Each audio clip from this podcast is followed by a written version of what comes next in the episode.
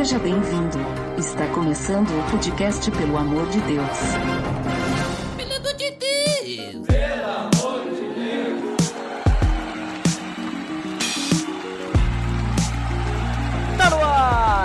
Podcast, pelo amor de Deus, eu sou Ed The Drummer e eu chamo pra gravar um episódio, podendo escolher o tema, o primeiro que acertar o motivo do tema desse episódio nos comentários. Hein? Fica, fica aí o desafio pra quem tá escutando a gente. E quem não pode participar desse prêmio é o nosso convidado de hoje, o Marcos Vinícius. Boa noite, Eduardo, tudo bem? Tudo bem, muito obrigado pela tua presença aqui, Marcos. E eu chamei o Marcos pra quê? Pra gente conversar então sobre como são vistos os números na Bíblia. Tá beleza, Edson!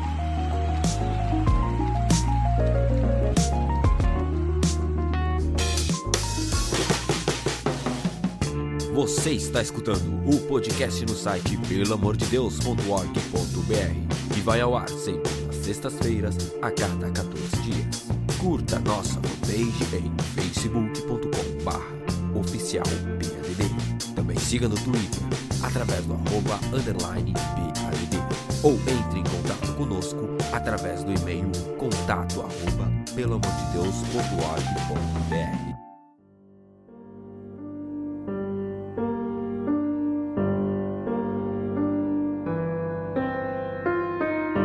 Marcos, como eu comentei, hoje a gente vai falar sobre os números na Bíblia, né? Um pouquinho também sobre a questão da numerologia, alguns padrões, questões que estão relacionadas como as pessoas veem os números que aparecem na Bíblia, né? Mas antes da gente falar sobre isso, eu não sei se tu quer que eu fale um pouquinho de ti ou tu prefere se apresentar aí, falar sobre a tua formação, sobre que, também a questão do teu trabalho, que eu tenho certeza que vai ajudar muito as pessoas a entenderem como que tu é a pessoa certa para estar falando com a gente sobre isso hoje. Então vamos lá, Eduardo. É, não que seja importante eu falar quem eu sou, mas quem ouve gosta às vezes de saber de onde fala a pessoa, quem é a pessoa que está falando, né? Exato. Eu tenho uma formação em Ciências Sociais e Jurídicas pela UFRJ, ou seja, Direito, e Português Grego pela UERJ. Tá? Também faço atualmente uma pós-graduação em Docência e Prática de Meditação. Estou convalidando meu diploma de Teologia, né? também para a Glória de Deus vai ser meu terceiro diploma. E a questão da, do nosso assunto de hoje, eh, eu poderia ser considerado aquilo que as pessoas chamam como cabalista, mas um cabalista cristão. Alguém que olha para a cabala e olha para os números e vê nisso uma relação do que há entre a tradição judaica e aquilo que a Bíblia fala, sem evidentemente contrariar a palavra de Deus. Uhum. Muito bem, então a gente percebe que a gente tem alguém que entende do assunto aqui, né? Não é, não é alguém que nem eu, que só acha que entende ou só analisa as coisas e pensa que tá sabendo muita coisa, né? Bem, na verdade eu sou um eterno ignorante em busca de mais conhecimento. A gente sempre busca mais porque a Bíblia é um livro altamente profundo e a gente percebe que há cada vez mais coisas a se investigar na palavra de Deus. E como sempre, né, toda vez que a gente lê aquele mesmo versículo que a gente já leu milhares de vezes, parece que a gente tá percebendo sempre coisas novas, né? Alguma Exatamente. algum detalhezinho que a gente é que nem a gente olhar um quadro, né? A Bíblia é que nem a gente olhar um quadro que a gente já olhou milhares de vezes, mas a gente sempre percebe que, olha, tem um pontinho ali que eu não tinha percebido antes. Claro que na, na questão da Bíblia. Mas muito bem, então vamos falar um pouquinho sobre a questão dos números. Como é que a gente vê essa questão da numerologia na Bíblia? Existem alguns padrões, né, que as pessoas normalmente comentam, as pessoas percebem, né? Alguns números que, que se repetem e muitas vezes eles parecem ter algum significado, principalmente quando a gente olha a forma como esses números são utilizados. Até muitas vezes o pessoal olha para o Apocalipse e diz: não, aquele número está ali porque tem um significado para estar ali. Então, quais são esses padrões que aparecem na Bíblia, Marcos? Bem, Eduardo, então, em primeiro lugar, né, a Bíblia tem um livro chamado Números, mas isso não corresponde propriamente ao original, que é Bamidbar, que é no deserto. Exatamente. A questão é que o nome grego que foi dado é porque tinha muito número no livro de números, né? Mas na verdade ele era no deserto, Bamidbar. Mas a questão é que durante toda a Bíblia, de Gênesis a Apocalipse, há número o tempo inteiro. E especialmente no Apocalipse, isso se torna uma realidade muito mais palpável, porque todas as realidades espirituais praticamente são permeadas pelos números. O que acontece é que a gente tem duas maneiras muito claras de enxergar. Ou a gente está viajando na maionese e vendo o significado onde não tem, né? ou há um significado por detrás daqueles números que estão aparecendo. Agora, qual é a questão em primeiro lugar, do raciocínio que a gente está usando para verificar se há ou não há um padrão numérico. O, o, ser humano faz basicamente três formas de raciocínio, que é o indutivo, dedutivo e dialético. Eu vou falar do raciocínio indutivo. A gente olha vê uma evidência. Essa evidência inicial cria uma hipótese. E da hipótese a gente vai verificando, né, versículo por versículo, até chegar ao chamado salto indutivo. O salto indutivo é eu ter certeza de que aquilo que eu estou vendo realmente segue um padrão e não simplesmente eu acho que tem um padrão. Por isso passa por uma longa pesquisa. Então, em resumo, quando a gente vê, por exemplo, que Deus fala que o homem e a mulher é, se unirão e serão uma só carne, ou quando a Bíblia fala, ouve, ó Israel, o Senhor teu Deus é o único Deus ou é um Deus, a gente começa a ver, por exemplo, que os números vão tendo um padrão. E o próprio número 1, um, que seria o mais básico de todos, já indica uma unidade. É só a gente começar a multiplicar os versículos que esse sentido da unidade aparece no 1. Um uma certa obviedade pra gente. É verdade, a gente percebe principalmente uma questão da unidade até de Deus, né? Exatamente, de Deus, da igreja, de Cristo como cabeça da igreja. Cada vez que um aparece, né, ele vai ter significados mas notadamente, muitas vezes, ele vai ter aí o sentido de unidade, o sentido de que, apesar de haver uma pluralidade, como muitas vezes há, o próprio corpo de Cristo é uma pluralidade, mas é uma pluralidade que tem uma unidade, é uma unidade espiritual. A oração que Cristo deixou em, em, João capítulo 17 é que o teu povo, ele, a tua igreja, melhor falando, seja um né? o teu povo seja um. Quando, quando a igreja de Cristo for um, então o mundo inteiro vai ver que é, ele é Deus. Exatamente. Isso a gente vê nos evangelhos, né? João tem, Mateus também tem, né? Que todos sejam Exatamente. um, assim, assim como tu, né? O, o pai, no caso de Jesus está falando, é, tá em união com ele, né? É até interessante isso que tu acabou de falar, porque na pluralidade a gente tem unidade. Quando Paulo fala em Efésios, por exemplo, Efésios 4, né? Que fala da unidade da igreja, é, ele diz lá que só há uma igreja, só há um Deus, só há um espírito, um batismo e, e tudo Exatamente. mais. Mas ele tá falando da questão, olha, há uma só igreja mas essa igreja é composta, é composta de membros, né? Então tem que existir uma unidade. Muito interessante. Eu nunca Isso. tinha parado para pensar como o, o, um da unidade ele pode estar tá dentro de uma pluralidade, né? Exatamente. Por exemplo, para o próprio hebreu, se a gente fosse falar a, o algarismo, né, fosse falar de um, embora eles tivessem é, o errado para falar de, de, de, unidade e ahid, mas é, a palavra aleph, que é a primeira letra do alfabeto, é uma letra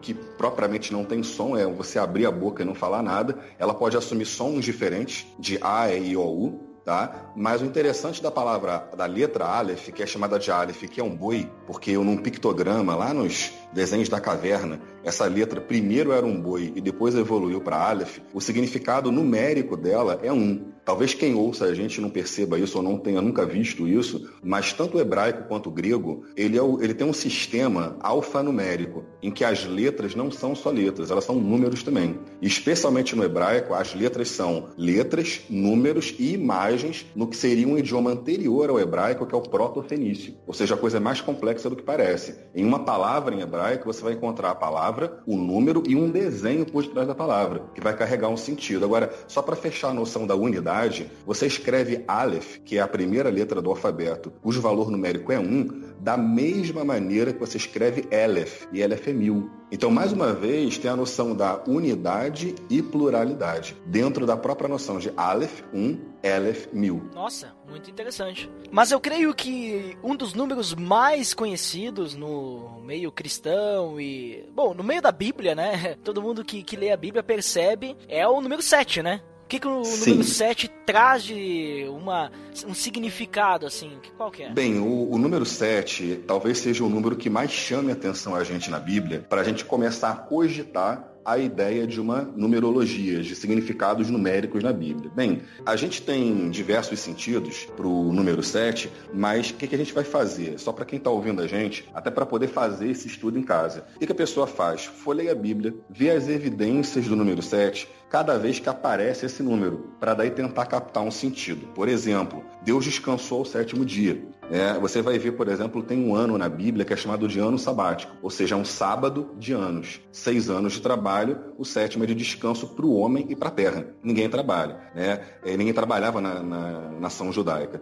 É, você vai ver os cálices da ira, são sete. Aparecem sete vozes no Apocalipse, sete selos. Né? É, tem diversos outros sentidos, como os sete braços da, da, da menorá. Então tem, tem tantos sentidos distintos que a gente precisaria analisar todos eles e chegar a uma conclusão. Em resumo, o número 7 seria um número da plenitude, da perfeição. Tá? Quando eu falo perfeição, eu falo daquilo que é completo, no sentido que a palavra tem no latim perfectum, aquilo que no qual não falta nada. Então, o homem, por exemplo, foi criado ao sexto dia e o 6 não é 7. Né? O 6 almeja ser 7, ele quer ser 7, mas ele é só 6, ele é carnal. Né? Então Deus não, Deus é o 7, Deus é perfeito, nele não falta nada. Uhum.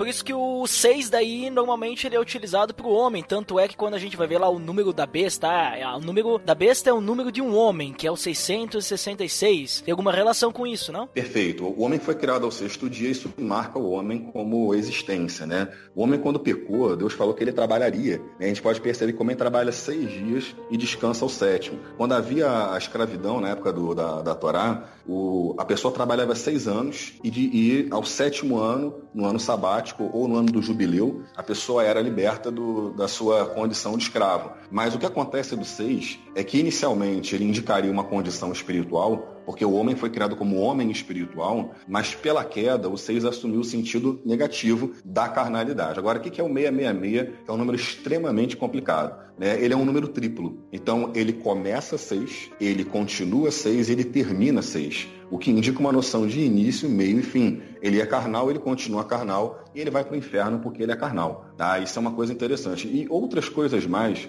do número 666 que a gente pode analisar, é, dentro do satanismo existe todo um cálculo numerológico do que se faz com esse número. A pessoa soma 6 mais 6 mais 6 e encontra o número 18. 18 na cabala judaica equivale à palavra Rai, que é vida. E somado 1 mais 8 dá 9. Então o satanismo muitas vezes utiliza o número 9 para não usar o 666. Quando eles não querem deixar evidente o 666, eles colocam o 9, porque o 9 é o 666 resumido é chamada a redução do, do número. Né? Então, isso cria esse aspecto. E mais um detalhe interessante, a, a palavra 6 e a palavra 6 e 9, né, em hebraico, seria a diferença de verdade e mentira. E, curiosamente, quando a gente inverte o 6 e o 9, eles dão exatamente o oposto de um do outro. A verdade é o oposto da mentira. O 6 é o oposto do 9.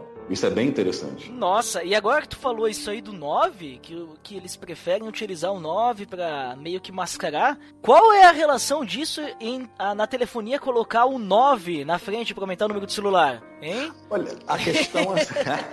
Olha ali hein, a polêmica. a questão é assim, né? A gente vai ver os números, né? Às vezes as coisas têm um sentido, às vezes elas não têm um sentido. Claro, claro. Foi, foi né? Às vezes há uma né? conspiração, às vezes não há, né? É, é. Mas uma curiosidade, já que você falou isso, na verdade o, o uso do 9, ele não só é o 666 resumido, como ele é, no fim das contas, uma espécie da, da eterna inveja que o diabo tem de Deus. Porque se existe um número da besta, também existe um número de Deus. E o número do Deus triuno, se você fosse escrever em grego a, a expressão Ró triádicos theos, o Deus triádico, né, que seria essa trindade Pai, Filho e Espírito Santo, a expressão Ró triádicos theos dá 999. E olha que interessante, o número da besta é a trindade invertida. Olha só muito interessante, é verdade. nunca, nunca tinha percebido isso daí. Nunca tinha parado para analisar também essa questão da inversão. Na verdade, eu nem sabia, né?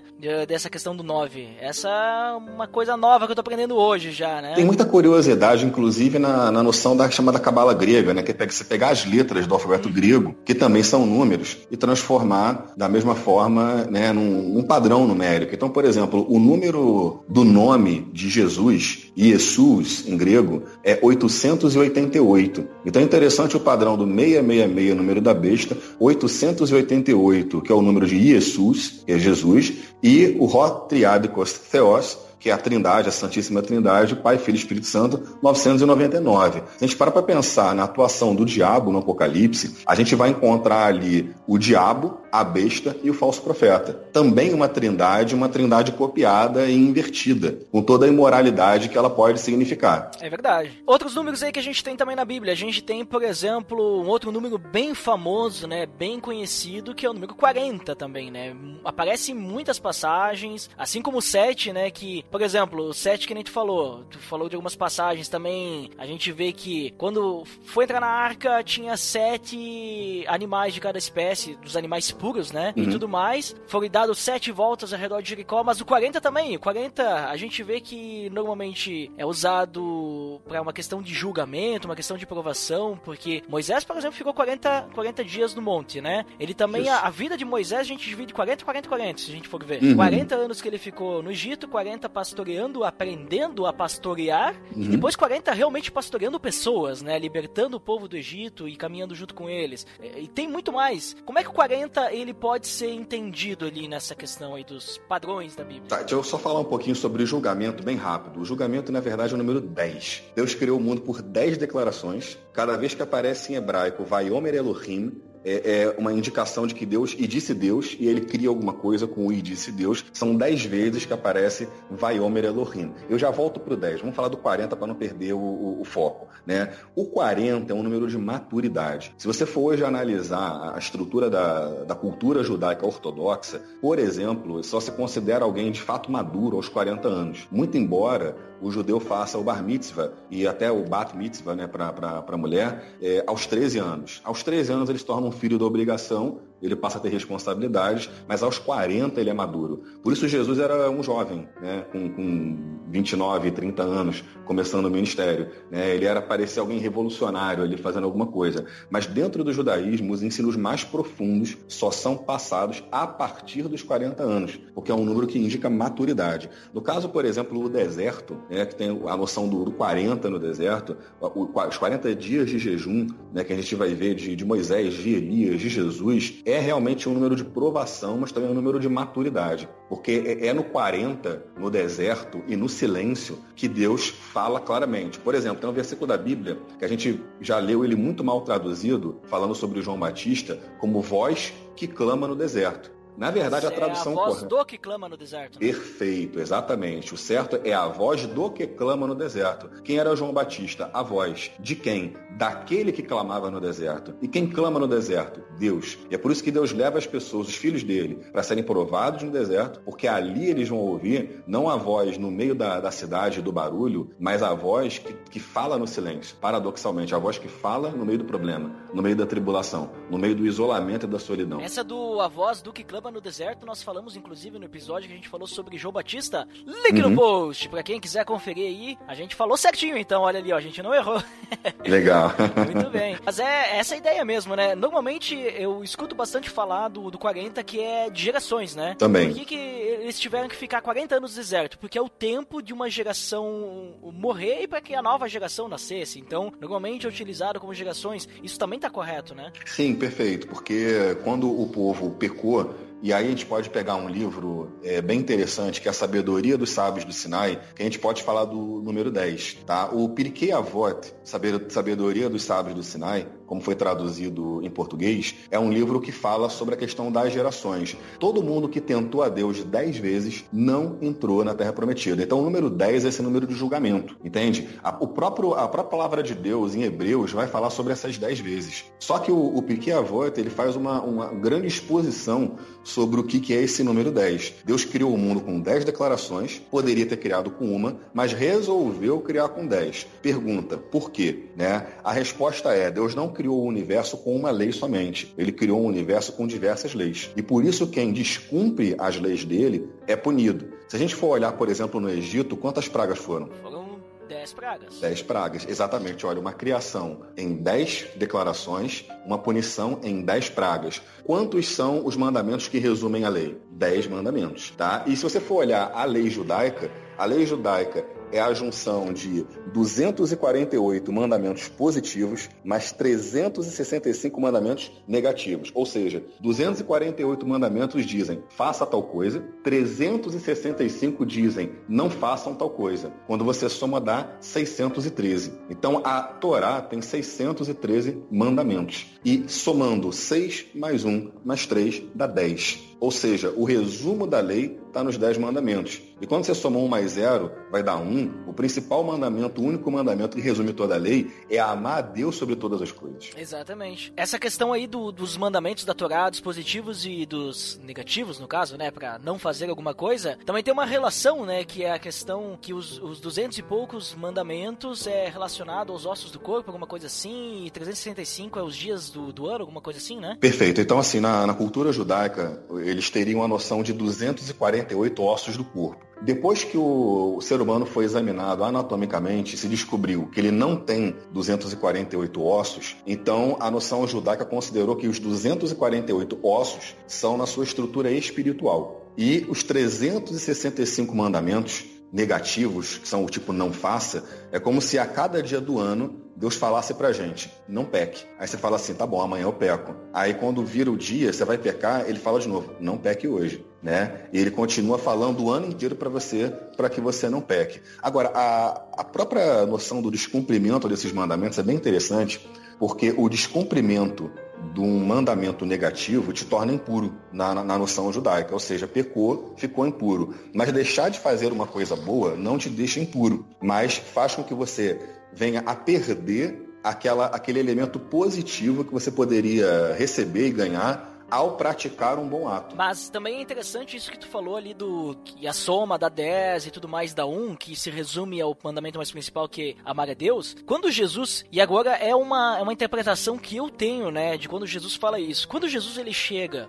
e ele resume a lei dos 10, né, ou melhor, ele, ele resume todos aqueles 613 mandamentos, né, em apenas dois, que ele uhum. diz amar, amar a Deus acima de todas as outras coisas, amar o próximo como a si mesmo, ou em outra em outro evangelho amar o próximo como eu os amei, uhum. eu entendo que na verdade Jesus ele tá falando um mandamento só, que é amar a Deus. Porque no momento que eu amo o próximo, eu devo estar fazendo isso por amor a Deus. Eu devo amar o próximo por amor a Deus. Então, na verdade, ao amar o próximo, eu já estou cumprindo o primeiro mandamento, que é amar a Deus. Uhum. Então a gente percebe já essa questão do, do um também ali, a unidade, né? Tudo se resume em Deus. Tudo se resume naquilo para o qual o homem foi criado, que é glorificar a Deus. Exatamente. A, a primeira epístola de João, ela fala exatamente isso. Como é que eu posso dizer que eu amo a Deus se eu não amo o meu próximo a quem eu vejo? Como é que eu digo que eu vou amar a Deus a quem eu não vejo? Então, na verdade, realmente só tem um mandamento. O que a gente vai ver é uma distinção de que às vezes o resumo da lei é considerado como amar a Deus sobre todas as coisas somente, às vezes a gente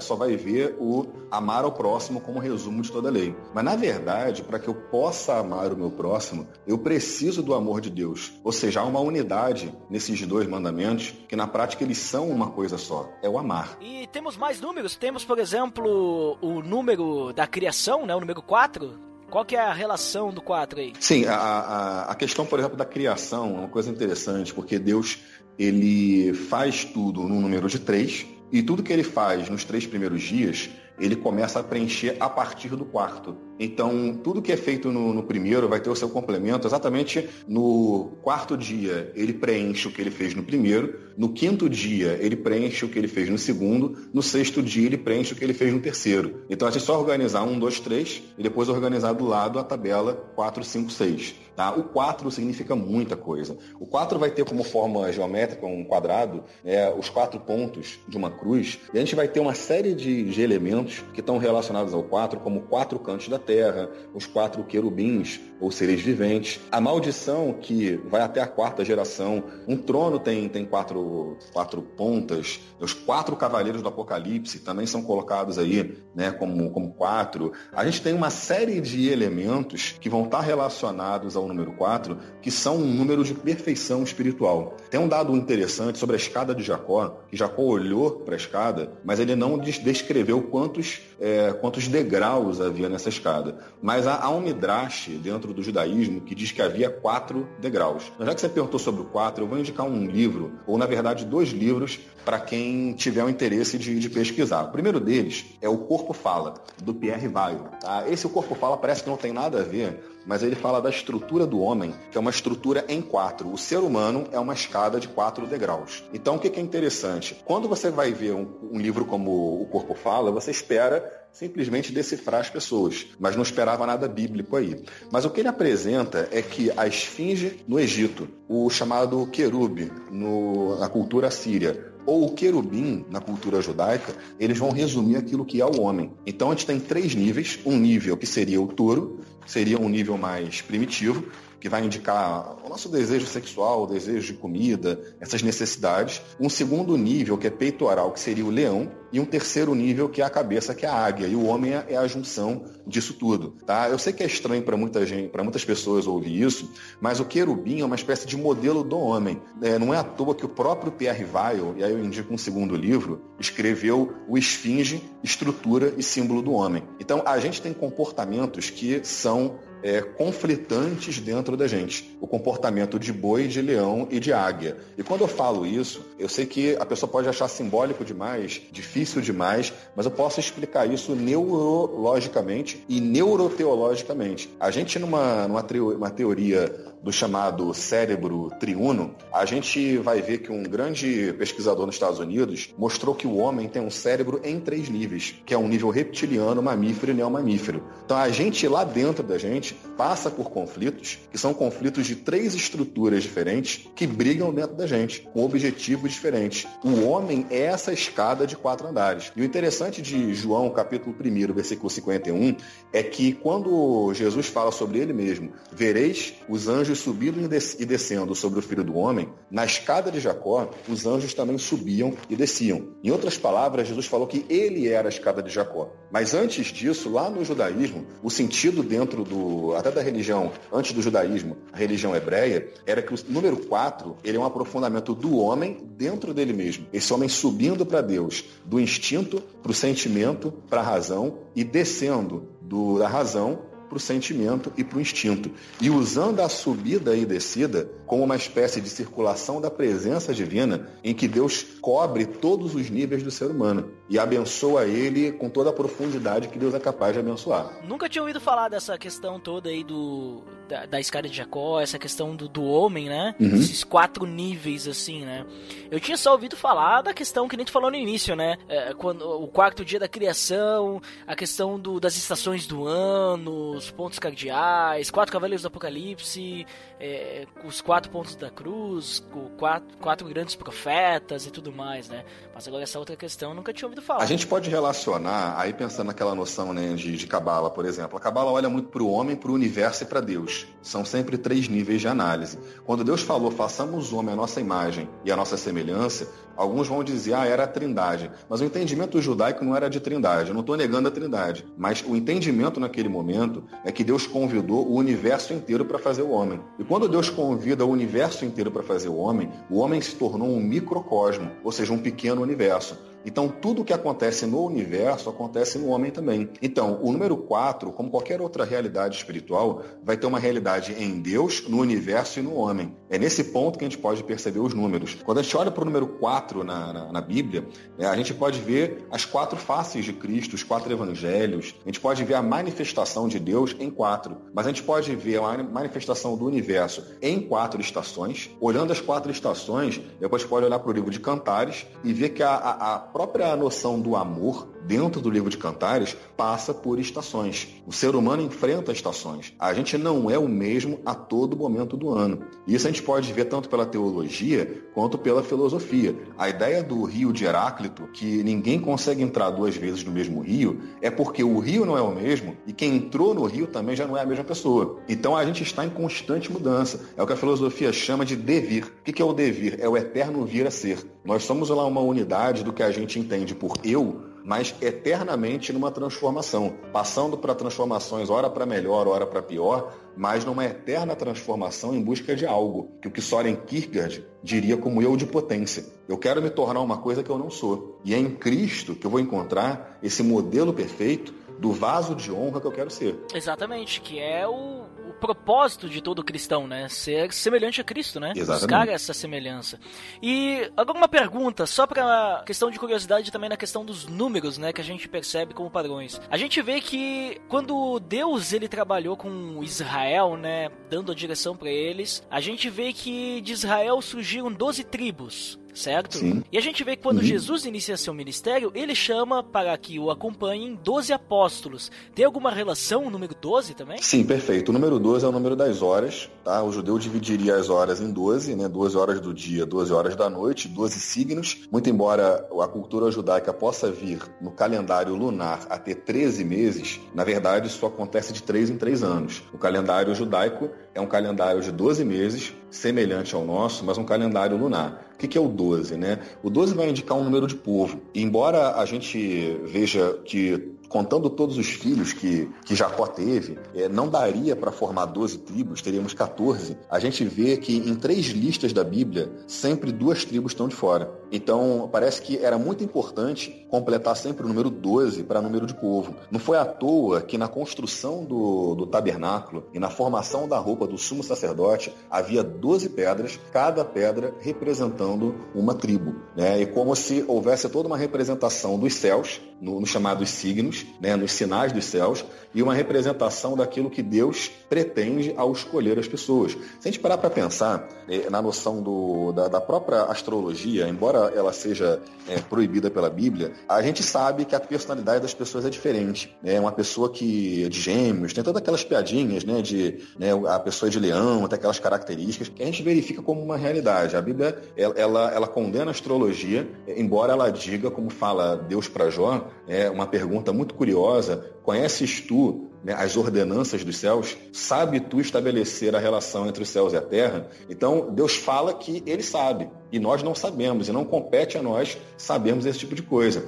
Mas o curioso é que é como se houvesse 12 personalidades diferentes, 12 tipos de pessoas, e quando Jesus chama 12 apóstolos, ele está lidando com a totalidade de pessoas que ele pode chamar. Então, pessoas totalmente diferentes em termos de personalidade, fora o fato de que havia correntes políticas distintas ali, tinha um publicano, que era um traidor da pátria, tinha um sicário como Judas, né? tinha um zelota como Pedro, tinha... então tinha gente de tudo que é tipo ali. E ele conseguiu harmonizar todo mundo num grupo só. É como se ele chamasse hoje um petista, um bolsonariano, e chamasse e fosse reunido tudo que é gente que, que poderia ter tudo para brigar, e ele consegue fazer um grupo coeso, né? E só se perde o filho da perdição, que foi Judas. Então eu percebo assim que quando a gente olha para a Bíblia e a gente olha toda essa questão dos números, a numerologia e tudo mais, me parece que tem um significado muito importante cultural, que nem tu falou. Isso eu já tinha percebido várias vezes que a gente tem as 12 tribos de Israel, mas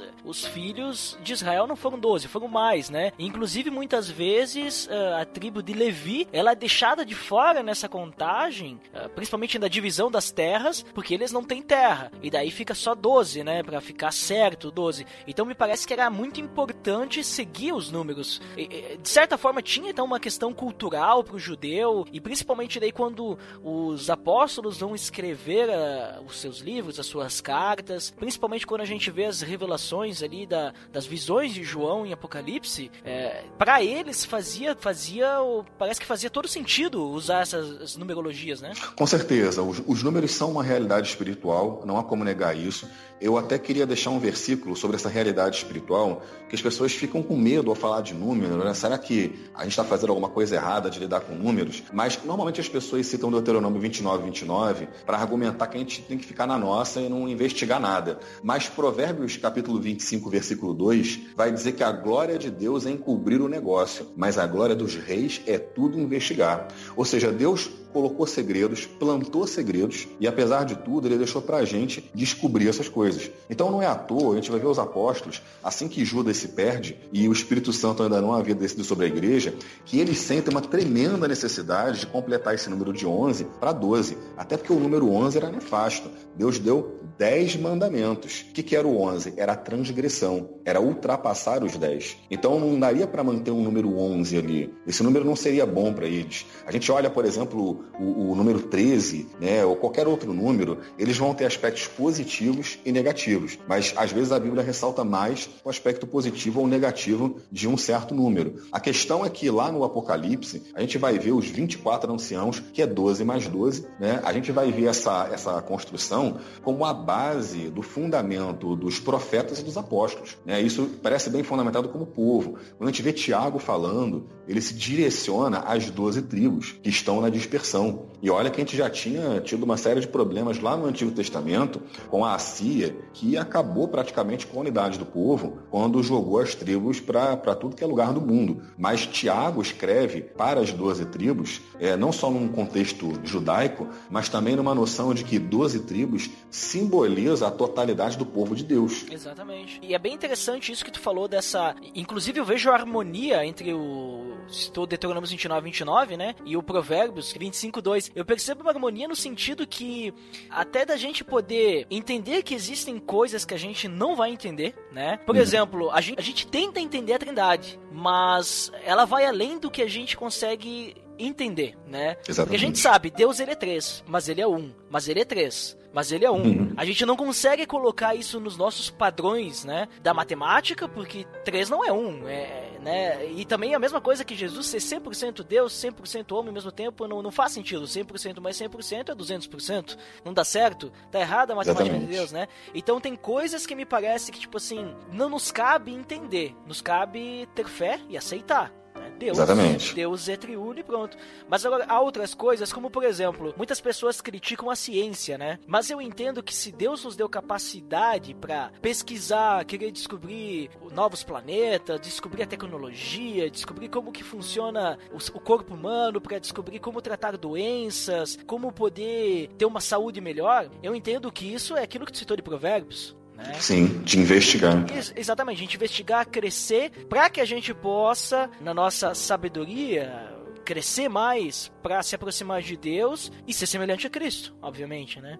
Então eu vejo que dá para ter uma harmonia entre esses dois, né? Não, não simplesmente, bom, Deus não quer que eu saiba como funciona é, uma televisão, então, porque Deuteronômio 29, 29. Ah, eu não uhum. sei porque caiu é, um meteoro, sei lá, no, lá na Rússia, lá, né? Caiu um meteorito uhum. lá. Não, Deuteronômio 29, 29. Não, não, não custa a gente querer entender, ah, não, por causa que aconteceu outra coisa, tava vindo, ninguém percebeu tudo mais, entendeu? Eu acho que dá para ter uma harmonia nisso tudo, né? Exatamente. Se a gente for ver próprio Apocalipse, capítulo 13, versículo 18, a, a própria palavra de Deus manda a gente calcular o número da besta. Que aquele que tem entendimento, calcule o número da besta, porque é número de homem. Mas é interessante que ele dá o um número, é 666. Mas por que ele mandou a gente calcular? Se a gente for ver a questão do cálculo dos números, é bem interessante. Eu indico para quem tiver curiosidade um, um livro chamado Os Números, a história de uma grande invenção da editora Globo, tá? Do Georges Ifrá. O Georges Ifrá, ele vai fazer uma lista bem interessante de como a matemática evoluiu, enquanto matemática mesmo,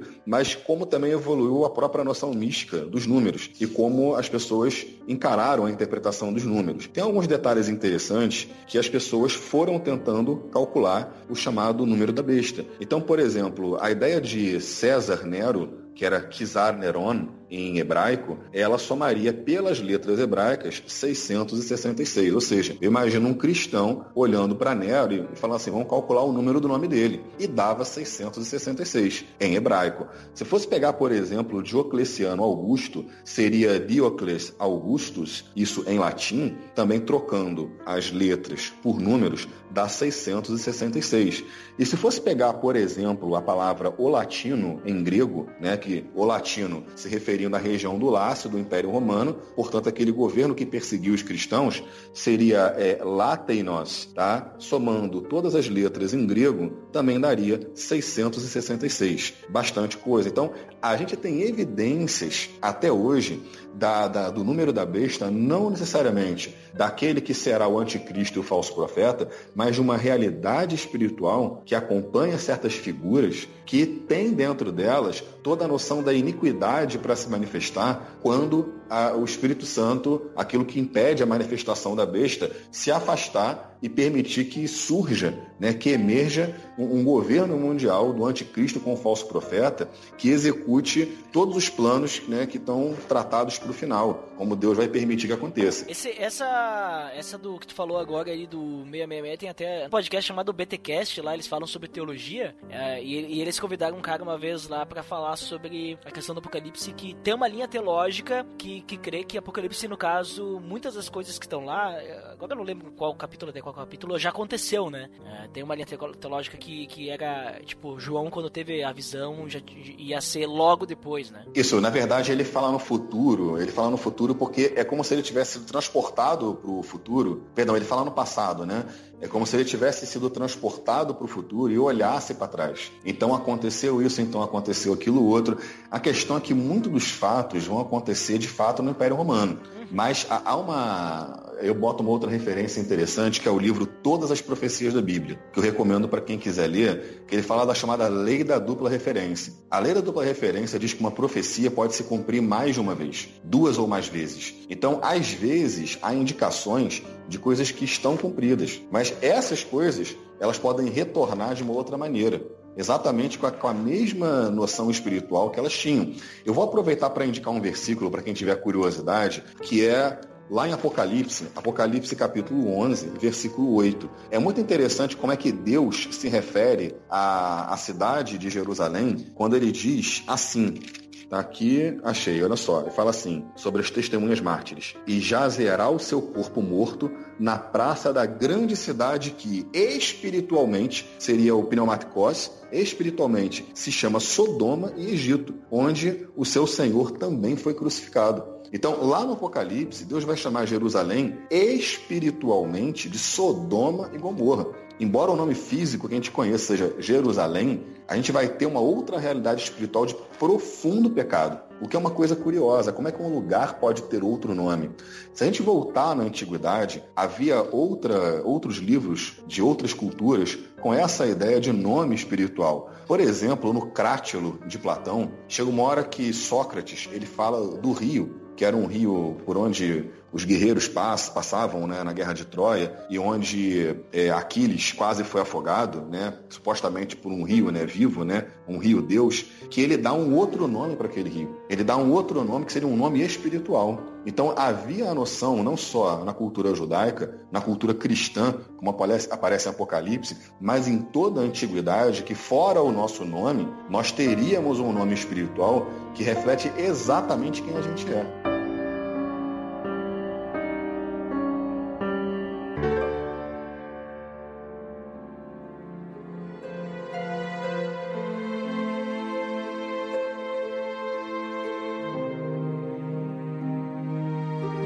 Marcos, e tu tem mais alguma coisa que tu quer falar em relação a essa questão do, dos padrões, dos números e também os seus significados que tu pode adicionar ainda? Sim, os, a, a própria noção de significado, ela está dentro da, da cultura judaica quando os judeus começaram a interpretar a Bíblia, porque é, ler a Bíblia já não era mais um ato tão fácil. Enquanto os judeus falavam hebraico, estavam inseridos na sua própria cultura, era tudo muito claro. Quando eles foram para Babilônia e depois voltaram, eles começaram a ter que criar métodos de interpretação da Bíblia. Eles já não falavam mais hebraico, falavam aramaico e não tinham mais um acesso direto aos textos sagrados. Então começou a haver uma, uma série de targumim, né? É, o targum é, é uma, como se fosse uma tradução, né? uma interpretação, mas não é uma tradução que basicamente é para interpretar colocar acessível ali para a pessoa e havia necessidade de traduzir o texto da palavra para o próprio povo de Deus, como a gente vai ver Esdras fazendo. Ele tinha que ler em hebraico. Isso aí é tipo, isso aí que tu falou é tipo como, por exemplo, a Bíblia a mensagem hoje, que é uma, uma paráfrase, vamos dizer assim, eles fizeram. Exatamente, o, o Targum era como se fosse uma paráfrase para as pessoas entenderem. Ele muitas vezes altera o sentido original do texto, é, não por maldade nem por desejo de adulteração, mas era para colocar, por exemplo, Salmos naquele, naquele contexto que as pessoas estavam passando, vivendo, então havia uma adaptação dos ensinos. Agora, uma coisa interessante é que os judeus criaram uma espécie de escola de hermenêutica, de exegese e de hermenêutica. Então, já que o texto não está muito mais claro para mim, eu preciso adotar alguns padrões de interpretação. Eu dou aula no, no, seminário, por exemplo, de hermenêutica, a gente vai ensinar uma série de, de regras, mas os judeus criaram quatro níveis de interpretação, que aí eu já relaciono exatamente com a escada de Jacó, o ser humano em quatro níveis, né? Deus na sua manifestação em quatro níveis, o universo em quatro níveis, como creu a, a mística judaica, que eram os níveis Shat, Remes, uh, Drash e Sod.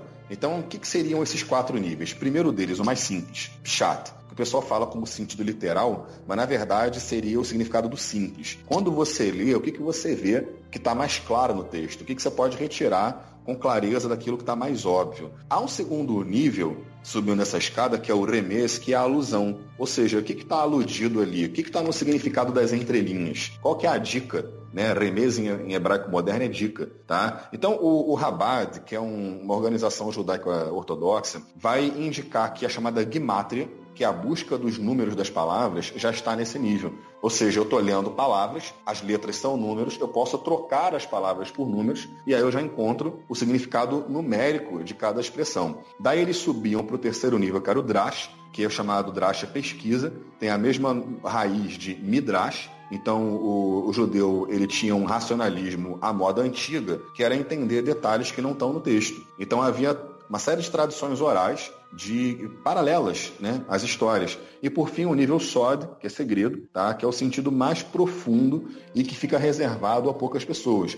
Quando a palavra de Deus fala em 1 Coríntios 13 a respeito se eu conhecesse todos os mistérios, as pessoas acham que mistério é só simplesmente uma coisa desconhecida. Não é. O, a ideia de mistério, lá em 1 Coríntios 13, é a ideia de uma interpretação profunda, mística e oculta, que poucas pessoas conhecem e a qual poucas pessoas têm acesso. Mas, em resumo, a gente entraria para uma noção aí dentro da própria cultura judaica da chamada numerologia bíblica, que para ele seria a chamada gimátria. E a gimátria é esse procedimento de cálculos que vai fazer com que a Bíblia ganhe um novo significado. Posso indicar um livro aqui? Claro, pode indicar qualquer livro aí, quantos livros você quiser. Ah, beleza. Então, olha só, para quem quiser um padrão é, evangélico de análise dos números, eu recomendo o livro do Dan Duque, que é Nomes e Números Bíblicos. Tá? Eu não concordo com tudo aquilo que ele faz. Tá? Então, apesar de né, até ser um doutor em teologia, ele acho que ele botou muita coisa na forma de tabela, né, não aprofundou, colocou sentidos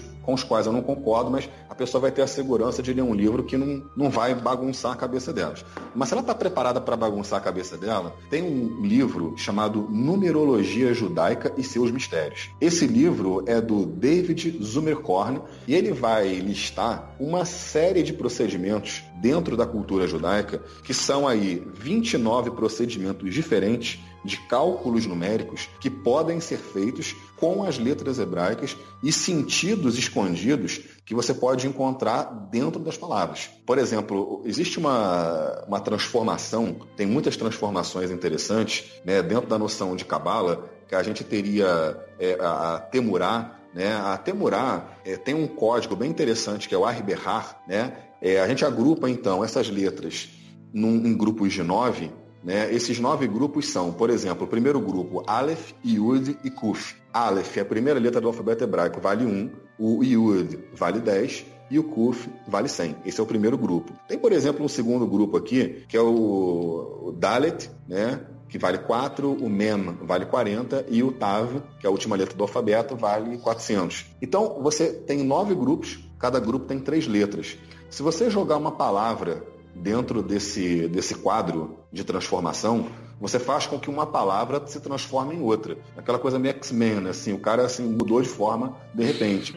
né? Então, por exemplo, você tem a palavra Torá, que a palavra Torá é lei, ensinamento. Se você jogar a Torá no Arberhar, né, nesse código, você vai encontrar a palavra misbar. E misbar em hebraico é labirinto. Então, de acordo com essa transformação, a Torá é um labirinto. Ou seja, ela tem níveis e níveis e níveis e níveis para você investigar. Agora, o que eu entendo da sabedoria de Deus, eu acho que a gente não pode deixar de. Eu não posso deixar de comentar isso. As pessoas estão hoje reféns da simplicidade. Tudo, tudo, tudo, tudo, tudo tem que ser simples. E eu discordo veementemente disso. É assim que a igreja está ficando cada vez mais superficial e desinteressante. Agora, o que acontece a respeito da, desse é, aprofundamento é que Deus teve a, a infinita sabedoria de colocar uma palavra no nível em que as pessoas entenderiam com muita facilidade e em outros níveis mais profundos que se você investigar, você vai encontrar. Ou seja, a, a palavra tem vários níveis. Né? Você pode ficar no nível raso, né, nadando na piscina, é, me, imagina, me lembrar aquelas piscinas de criança, né? Que eu nadava no, no Tijuca Tênis Clube, a piscina feijãozinho, né? Então, assim, você pode ficar na piscina feijãozinho brincando, que é, era a piscina que era mais quente do, do clube, né? Porque todas as crianças urinavam naquela piscina. Né? Você pode ficar na superfície, é isso que, você que a pessoa quer? Ela pode, mas tinha a piscina olímpica. E a piscina olímpica não era para todo mundo, a piscina olímpica era funda, era grande, né? Então ela tinha as raias para a pessoa poder nadar. E, e, a Bíblia é essa piscina olímpica, né? Mas é uma piscina que ela vai começar lá no, no mais raso e ela vai aprofundando. A própria visão de Ezequiel, que é uma visão em quatro estágios, ele começa com água nos artelhos, sobe para os joelhos, sobe para a cintura e por fim não dá mais para ficar de pé ele precisa nadar. Então são níveis que estão aludidos na própria Bíblia que a gente pode decidir ficar na superfície ou pode decidir aprofundar. O que a pessoa não pode ter medo é que ela vai encontrar uma contradição na Bíblia no nível mais profundo. É, evidentemente, as pessoas que estudam Cabala muitas vezes entram para a confusão de achar que o nível mais superficial não vale de nada, o que vale é o código. Na verdade, não é assim, porque Deus não é maluco. Então, há vários níveis, mas há uma coerência em todos esses níveis que vão dizer, na verdade, a mesma coisa, com uma profundidade muito maior para quem está preparado para ouvir essa profundidade e não se contenta com pouco. Exatamente. Na realidade, então, em resumo, todos eles vão apontar para Cristo. Né? Exatamente. Sempre, sempre, sempre eles vão apontar para Cristo. E na minha opinião, Eduardo, eu, como as pessoas falam, né, o apontar para Cristo, toda a noção de Novo Testamento, cristianismo, a gente sempre olha para o Antigo Testamento como tudo apontando para Cristo. Mas eu acho que há um aprofundamento maior que a gente pode ver, não com tudo apontando para Cristo, mas com tudo apontando para Cristo em nós. Isso. Que é uma ligeira diferença, porque uma coisa é eu apontar para Cristo para um judeu que ainda não recebeu o Messias, o chamado Mashiach. Né? Ele se converte. Mas o, o importante não é simplesmente enxergar Cristo, mas enxergar como Cristo pode estar em mim através de cada passagem. Vou dar um exemplo para você que para mim é muito impactante, né? mais uma vez na noção da, cabala judaica, que pode ser interpretada pela cabala cristã. A gente pega a primeira letra da Torá, que é o Beit. Quando se diz no primeiro versículo, o Bereshit bara Elohim et hashamayim et haaretz, né? No princípio criou Elohim é, os céus e a terra. A primeira letra da Torá é Beit. A última letra da Torá, quando usa a palavra Israel, né, que é a, a letra Lamed, é a letra que fecha a Bíblia, seria equivalente ao nosso L. Então, primeira letra Beit, última letra Lamed. Quando eu junto essas duas letras, eu formo a palavra Lev. E a palavra Lev em hebraico é coração. Qual é o entendimento, então, judaico a respeito da Torá? Porque esse entendimento também evoluiu dentro da cultura judaica. É que toda a Torá não é simplesmente lei, não é simplesmente cultura, não é simplesmente regra de alimentação, é, é muito mais que história. A Torá fala sobre o lev, a Torá fala sobre o coração, a Torá fala sobre o interior do homem. E é isso que precisa ser percebido. Quando a gente lê a Bíblia, a gente não só precisa ver Cristo, mas, na minha opinião, principalmente Cristo em nós. Como aquilo ali precisa se tornar vivo na minha vida. Isso faz muito sentido agora que tu tá falando, porque depois, como tu comentou antes, né? Quando eles foram pro exílio, muito se perdeu, eles voltam, Esdras lê a, a lei para eles, eles se emocionam, choram, fazem as festas das tendas e tudo mais. E ali a gente tem depois, mais à frente, a gente vai ter um período de silêncio, né? E quando Jesus ele vem, então, os judeus eles não estavam, parece que eles não estavam lembrando que tinha a ver com esse coração, né? Que nem tu comentou, que a lei se resume no coração. Tanto é que quando Jesus sobe no monte para fazer o conhecido sermão do monte, ele pega e ele fala, ele aponta toda a questão da lei no coração, não é? Ele Exatamente. fala, olha, não basta tu adulterar, mas se tu já pensou no adultério, tu já pecou no teu coração. Não basta tu matar, mas se tu odiou o teu irmão, no teu coração tu já tá pecando.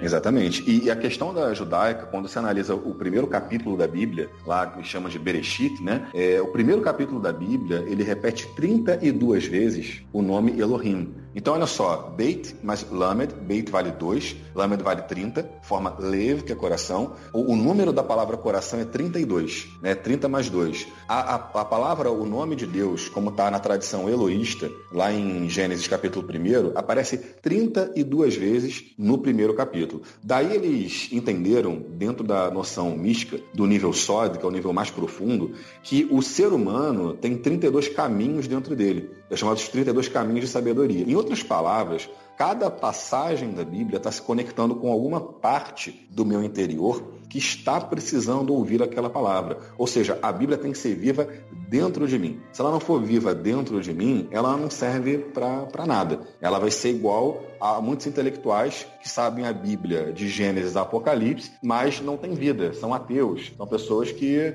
é, não, não têm qualquer tipo de aplicação, aplicabilidade daquele texto. Muito bem. Mais uma coisa importante para a gente falar aqui é que os números não são necessariamente só bons ou só ruins. Como diversos símbolos que tem tanto do, da Bíblia quanto do inconsciente, do mundo espiritual, eles podem assumir tanto a parte boa quanto a parte ruim, dependendo do contexto. Acho que um dos números emblemáticos para isso é o número 4, porque o número 4 ele aparece com os quatro evangelhos, aparece com as quatro faces do querubim, mas aparece também, por exemplo, quando a gente vê na, na cadeia da maldição, que a Bíblia falava que ia até a quarta geração. Então tem o sentido negativo do 4. Do quatro quando a gente vê, por exemplo, os quatro cavaleiros do Apocalipse. Então, quando a pessoa examina o número, ela tem que entender uma coisa: o número não tem significado fixo. É, a, até mesmo a, a, cruz, como as pessoas olham, né? A cruz era um símbolo de maldição. É, e em Cristo, ela se tornou um símbolo de bênção, um símbolo de transformação da maldição em bênção. O que eu acho interessante, como já aconteceu comigo, uma satanista, tentando me desrespeitar, pegou a cruz e inverteu, né, mostrando assim, ó, eu não respeito a tua religião. Eu falei para ela, olha, a cruz para cima é o que eu creio, né, como a morte de Cristo. Mas não adianta você inverter a cruz, porque por mais que você queira dar um significado satânico à cruz invertida, a cruz invertida foi a cruz que foi usada na morte de Pedro, quando o apóstolo Pedro disse que ele não era digno de morrer como o Senhor dele morreu e pediu para ser crucificado de cabeça para baixo. Eu falei para ela, não adianta, colocar a cruz para cima ou para baixo, para mim ela é sagrada da mesma forma. Então a gente tem que ver o lado positivo e negativo até para não entrar numa neurose. O próprio número 13, que é sempre visto como um número maligno, ruim, aquela coisa toda, ele tem que ser visto assim, olha, as pessoas não reparam isso. José ficou preso 13 anos. No 13º ano ele foi libertado, ele saiu da cadeia. E a gente vê, por exemplo, Jericó, o povo deu uma volta por dia ao redor de Jericó, mas no último dia deu sete voltas. Então você pega 6 mais 7 e encontra 13. Então o 13 é um número que não só pode ser ruim, como é para muita gente, tá? mas ele é um número de queda de barreiras, como caíram as barreiras de Jericó. Agora, é claro, na tradição cristã se fixou a noção de que quando 13 pessoas se reúnem, uma delas morre, que foi o que aconteceu com Cristo, 12 discípulos mais Jesus. Então o 13 passou a ser um número negativo para muita gente. Mas se a gente pegar a palavra em hebraico amor, que é ahavá, é, juntando as letras de ahavá, a gente encontra o número 13 também, da mesma forma.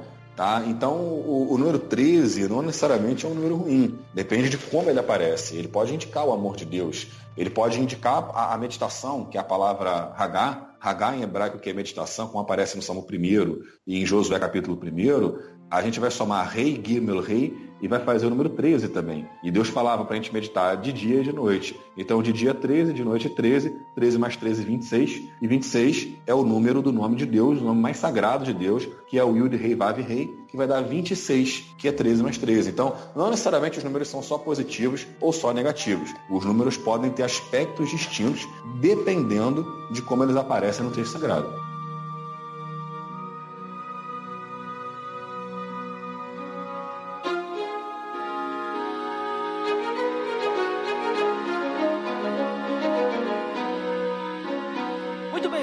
Comentou aí várias coisas sobre os números, né? Curiosidades, alguns padrões e até então eu tenho aprendido muito, né? Sobre a questão que. Uh, do, do, do, que a gente vê dos números, como eles aparecem na Bíblia e, e como é interessante como eh, a gente percebe também que é isso que tu falou, que tudo se resume à lei, por exemplo, né? Quando a gente olha que o, a, a questão do entendimento judaico se resume no coração, em a gente buscar essa questão, né? Muito legal. Mas uhum. agora falando sobre cristianismo, né? Porque a gente, a gente vive uma, uma cultura diferente hoje, né? Uma cultura diferente do, dos judeus, a gente vive uma cultura cristã. Nós que somos cristãos, é claro, né? Quem não é cristão, daí não, não deve estar entendendo nada que a gente está falando aqui. Mas como funciona a numerologia? Será que ela serve para alguma coisa para o cristão, além do que a gente já tem percebido que serve para a gente entender como que eram a, as coisas, né, na questão da cultura de quando foi escrita a Bíblia, né? Para o cristão, vai fazer algum sentido a numerologia no dia a dia dele? Ele tem que se apegar a isso? Como é que funciona, será? Bem, a, é, a gente às vezes tem um certo medo, né, do que, que pode ser a numerologia ou a simbologia. Eu digo para quem tem medo né, da numerologia, na verdade, não pode entrar para a parte da adivinhação, essa parte realmente não é boa, nenhum cristão deveria fazer, mas quem tem medo da numerologia muitas vezes tem medo de si mesmo. Eu vou te explicar uma coisa. Por exemplo, eu já vi em debates cristãos, surgem nos grupos as ideias mais estapafúrdias que a gente pode imaginar. Por exemplo, eu vi uma pessoa dizendo que todos os símbolos eram demoníacos e que nenhum símbolo deveria ser adotado e que nem mesmo a cruz poderia ser tratada como símbolo, porque Deus não quer símbolo, né? E aí eu, eu respondi a pessoa com uma, de uma forma bem simples. Quando a gente sonha, a gente vai encontrar no nosso próprio sonho, que é a manifestação do nosso inconsciente, uma série de símbolos, dentre eles os números. O que ocorre? Para quem tiver uma curiosidade maior, tanto na interpretação de sonhos, quanto na noção dos números, existe um livro chamado Dicionário de Símbolos, é um livro amarelo e vermelho, bem grande, do Chevalier e do Gerbrand, tá? Jean Chevalier e é, Alain Gerbrand, que ele fala de mitos, sonhos, costumes, gestos, figuras, cores, números. Então, ele vai para todo o esquema da simbologia para mostrar como isso aparece em diversas culturas, não só a cultura judaica. Ele fala da China, ele fala né, dos astecas. Então, ele, ele passeia pelas mitologias, mostrando o que, que cada símbolo significa para cada cultura. E o curioso é que há uma certa coerência nessa simbologia. Se Freud estudou o inconsciente, Carl Jung foi mais a fundo para o inconsciente coletivo. O que, que vem a ser o chamado inconsciente coletivo? É toda herança genética que todos nós temos da sobrevivência da humanidade, do que foi necessário para a gente chegar até aqui enquanto humanidade. Então, o, o Minotauro não está só na Grécia, a Esfinge ou Querubim não está só no Egito ou só em Israel, está em diversos outros lugares a gente encontra uma multiplicação de símbolos que é o próprio inconsciente do ser humano.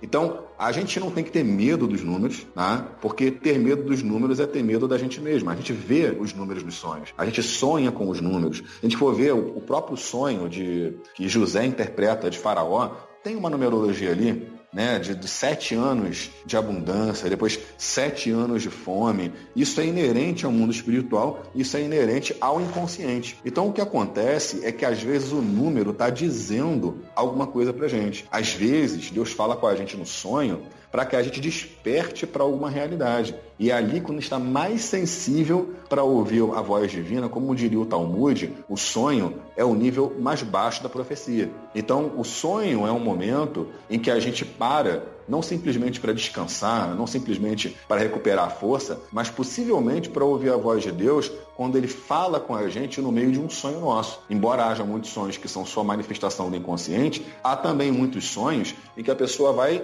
de fato ter uma comunicação divina e ela sendo cristã, ela precisa investigar isso, porque se ela tem o Espírito Santo, ela tem condições de interpretar. Agora esse livro, Dicionário de Símbolos, é uma grande ajuda para essa pessoa, se ela quiser folhear, porque inclusive ele vai dar símbolos que estão na Bíblia, né, de toda uma linguagem judaica e cristã também. Mas e na tua opinião, assim, porque eu tenho uma opinião formada que a, a, questão, assim, digamos assim, numerologia, eu gosto, assim, de olhar os números na Bíblia, né? Muitas vezes eu até brinco, mas eu penso, assim, quando a gente olha para as coisas fora da Bíblia, né? Na minha opinião, eu acho que a, gente tá fugindo daquilo que Deus tem para nós, né? Mas a tua opinião, o que que tu acha, por exemplo, assim, quando o pessoal começa a buscar a, a numerologia, os números fora da Bíblia, no sentido, ah, vamos ver a minha data de nascimento com o meu nome, com a placa do meu carro, para saber se eu vou ser bem sucedido na minha empresa e coisa assim, sabe? O, que que tu acha desse tipo de coisa? Porque eu acho, na, isso é minha opinião, né? Que isso a gente já tá fugindo da Bíblia, a gente tá querendo depender, tipo assim, de algo que, que não tem a ver com a, a, palavra de Deus, com, com também aquilo que, que Deus tem para nós. A gente tá querendo, parece que depender de um, um, até usando a palavra simbolismo, mas não no sentido que tu usou antes, né, agora há pouco falando do simbolismo, mas querendo depender de coisas que muitas vezes nós manipulamos. Né? Exatamente. E daí, às vezes, pode ser um pouquinho perigoso. Qual é a tua opinião sobre essa questão, assim? Na verdade, o... existe uma indicação, vou falar dois autores que são fenomenais. Um deles é um teólogo católico, que é o José Luiz Sicre, autor do livro Profetismo em Israel, e outro é um judeu, rabino e pesquisador da Universidade Hebraica de Jerusalém, que é o Adolfo Reutemann, é o, que é o curador dos manuscritos do Mar Morto. Ambos falam a mesma coisa, que dizem que a profecia é um fenômeno paralelo à bruxaria. Eu, eu vou explicar a minha frase, porque ela, ela parece bem estranha. Cada vez que a Torá fala de bruxaria, também fala de profecia, porque eram fenômenos paralelos. O que o bruxo, o feiticeiro era no meio daquela idolatria toda, é o equivalente maligno do que o profeta é dentro de Israel. E, em, um grande resumo da, da, da, da, semelhança entre profeta e bruxo, é que eles trazem uma comunicação que vem do mundo espiritual. Agora, a grande distinção é que os profetas falavam da parte de Deus e os bruxos falavam da parte de demônios, de entidades né, de origem duvidosa. Então, os dois fenômenos são colocados em paralelo porque o que, que Moisés falou na Torá para o seu povo? Que era para que eles desprezassem o ensino dos adivinhos, por mais que eles fizessem até milagres na frente do povo, e dessem ouvidos somente aos profetas. Então, a, a Torá ela já indica que isso existe, ela indica que as pessoas né, mostram esse desejo todo. E é aquela coisa bem simples, né? Se a Bíblia está proibindo, estava proibindo naquele momento, é porque tinha gente interessada em procurar esses processos de adivinhação, que queriam controlar o próprio futuro. E, evidentemente, havia do outro lado uma manifestação divina de Deus usando pessoas para falar com o seu povo, e hoje, ainda muito mais no Novo Testamento, a possibilidade de cada um de nós ouvir mais diretamente a voz de Deus e depender do Espírito Santo. Em resumo, quem vai entrar para essas noções de adivinhação vai é, descobrir muitos padrões, sim, no futuro, mas na verdade vai se sujeitar àquilo que foi pesquisado. É como comer da árvore do conhecimento do bem e do mal. Depois que comer, você vai mastigar e vai sofrer lá todos os efeitos de ter comido aquela fruta. Né? Então, o ideal é que a pessoa não se apegue a esse tipo de utilização que fuja da palavra de Deus, que entre para uma ideia de controle pessoal. Isso, de fato, como você falou, Eduardo, é ruim. É porque daqui a pouco, por exemplo, assim, a, pessoa ela fica tão bitolada nos números que ela acha que ela precisa é, seguir os números, né? Tipo, uma coisa que eu, eu acho muito interessante é a gente estudar. Que nem tu falou, a gente querer conhecer mais da, da palavra, a Bíblia, e estudar essas questões, digamos assim, ah, que, a questão dos números na Bíblia, para a gente poder se aprofundar e conhecer mais de Deus. Por que não, né? Agora, é muito diferente, por exemplo, não, porque o 6 é, é um número imperfeito. Se eu tiver 666 reais na minha conta, não, minha conta tá com o demônio. Eu preciso É. colocar um reais a, eu preciso colocar um real a mais, porque senão minha conta vai virar a conta do anticristo. Não, pera É. aí. Não, eu, eu tenho que tomar cuidado. Eu tenho que ter sete filhos, né? A casa das sete mulheres. Porque sete é perfeito. Ou tem que ter doze, porque daí dá, né? Sabe, as pessoas podem ficar tão bitoladas nisso que elas começam a. Não, vou construir uma casa aqui. A minha casa precisa ter três quartos pra simbolizar a trindade, porque é um número bom, né? Eu, eu tenho. É. Eu tenho que ter só uma mulher. Não, isso sim, isso tem que ser só uma esposa. Não, tô brincando. Mas sabe, às vezes a pessoa ela quer seguir muitos números. Né? Até eu brinco muitas vezes que, por exemplo, no popular, o 13 é um número de azar. É, o 13 é um número ruim, né? Então, eu, eu não, não é que eu fiz questão, mas coincidentemente e depois propositalmente, todas as datas minhas e da minha esposa, por exemplo, de começo de namoro, de casamento e tudo mais, é tudo dia 13. Porque daí fica fácil pra me lembrar, né? Isso é um dado bom pros esquecidos, né?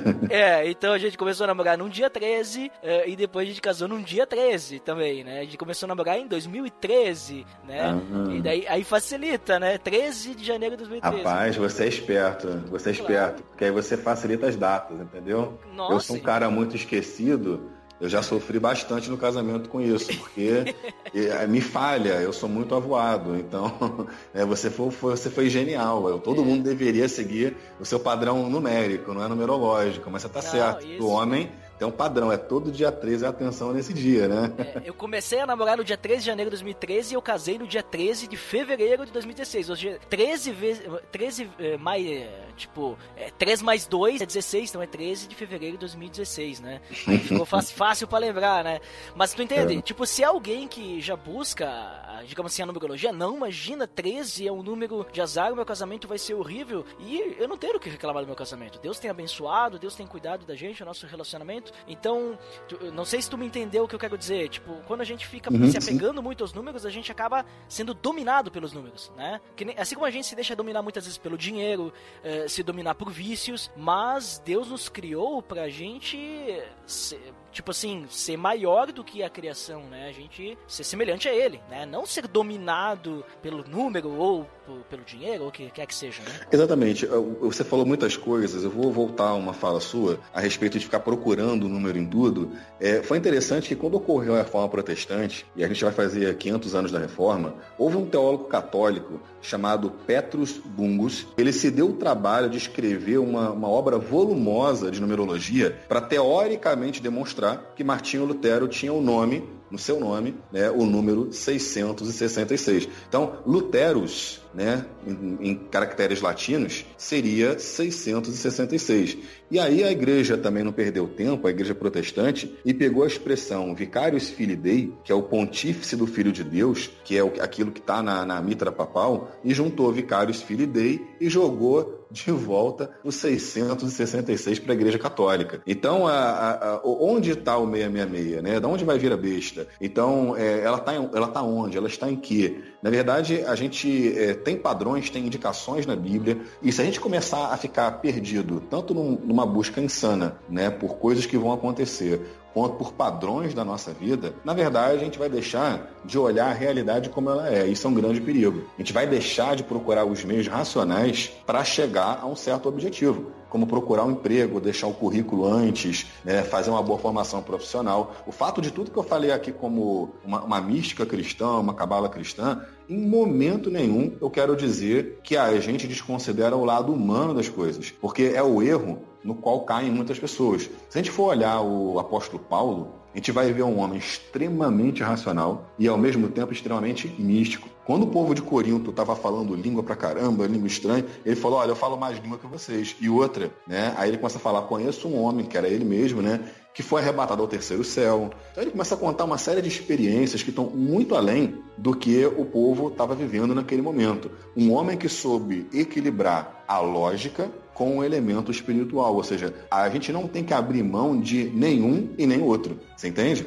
Uhum. Mas é, é- é essa questão de equilíbrio, né? A gente também não, não depender disso, depender de Deus, obviamente, né? Mas estudar o conhecimento, né? Que nem tu comentou desde o início, né? A questão de conhecimento, saber, né? É, as pessoas têm medo do conhecimento, é engraçado, né? Parece que se você estudar demais, você vai se desviar. Infelizmente, muita gente se desvia ao estudar demais. Isso, infelizmente, é uma realidade. Mas O, o, estudo que a pessoa precisa seguir, acima de tudo, é um estudo guiado por Deus. Que não perca o relacionamento com Deus, que não perca essa comunhão com Ele, porque é, Deus leva a gente intuitivamente ao estudo e a uma série de coisas que vão somar sobre a nossa vida. Agora, Eduardo, se eu falar para você que em toda a minha caminhada eu fui equilibrado, isso vai ser uma grande mentira. Eu já fui um desequilibrado diversas vezes. Tá? Então, toda essa ideia de, de pesquisas de elementos místicos, sobrenaturais, eu acho que nem todo mundo está preparado psicologicamente para lidar com isso. Né? De tudo que eu já estudei de elementos místicos, de ocultismo, de uma série de coisas, já passam de 20 anos estudando. Você entende? Para uma hora eu me equilibrar. Então, será que a pessoa tem o chamado para isso? Né? E se sente impulsionada para isso?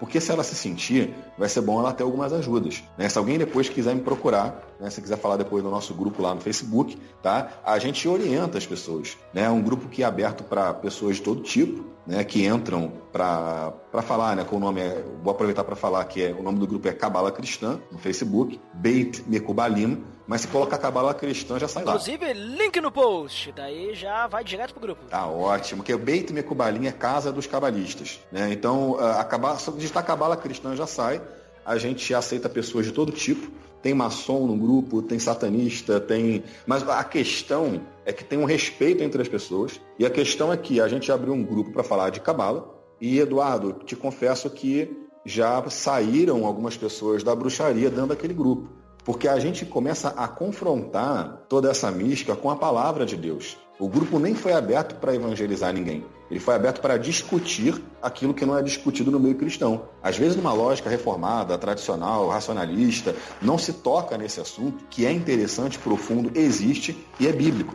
Né? Agora, a, a, questão é que é, já fiz até exorcismo, né, expulsão de demônio por telefone. Só para você ter uma ideia, gente que me procurou desesperada, que estava afundada na bruxaria, né, e não sabia o que fazer. Né? Eu falei, agora vai entrar o nome sobre todo o nome que é Jesus Cristo, né? Que por curiosidade, Eduardo, a, o número de Jesus é 888, mas o verbo ekbalo em grego que é expulsar também é 888. Né? Então tá certa aquela frase lá dos, dos viadutos, que tem bastante aqui no Rio de Janeiro, que só Jesus Cristo expulsa o demônio das pessoas. A frase é engraçada, né? Mas assim, é, é uma realidade. Né?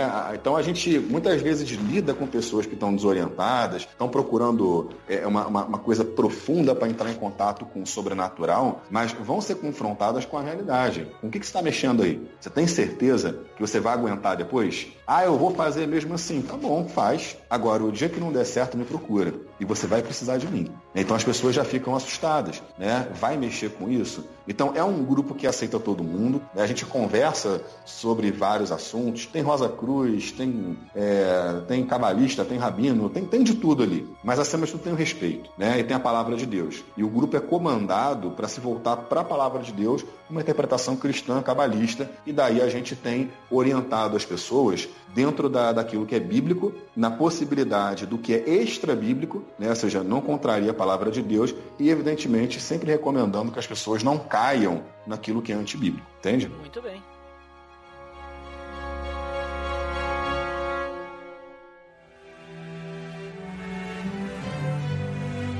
Muito bem, Marcos. Considerações finais, então. Muito obrigado aí por essa. É praticamente uma aula, né? Que tu deu pra gente aí sobre os números, né? E vamos lá então, suas considerações finais aí, o que que tu conclui sobre essa nossa conversa. E também depois tu pode, além da página do grupo do Facebook, que já está o link no post, também diz onde é que o pessoal pode te achar além, além da página do Facebook. Então vamos lá. Eu tenho três páginas e um grupo no Facebook e mais um canal no YouTube. Vamos por parte. O primeiro deles é Meditoterapia. Olha, link no post. Ótimo. Meditação. Eu falo, eu sou professor de meditação. Eu já tranquilizo as pessoas que meditação hoje é remédio, é recomendado no consultório médico, psiquiátrico. Então, é, eu faço, estou terminando hoje uma pós em prática e docência de meditação, a única do Brasil, tá? que é da, da Estácio de Sá, fazendo à distância, com o professor Ricardo Mazoneto, que é um excelente mestre, tá? que é um psicólogo clínico e transpessoal.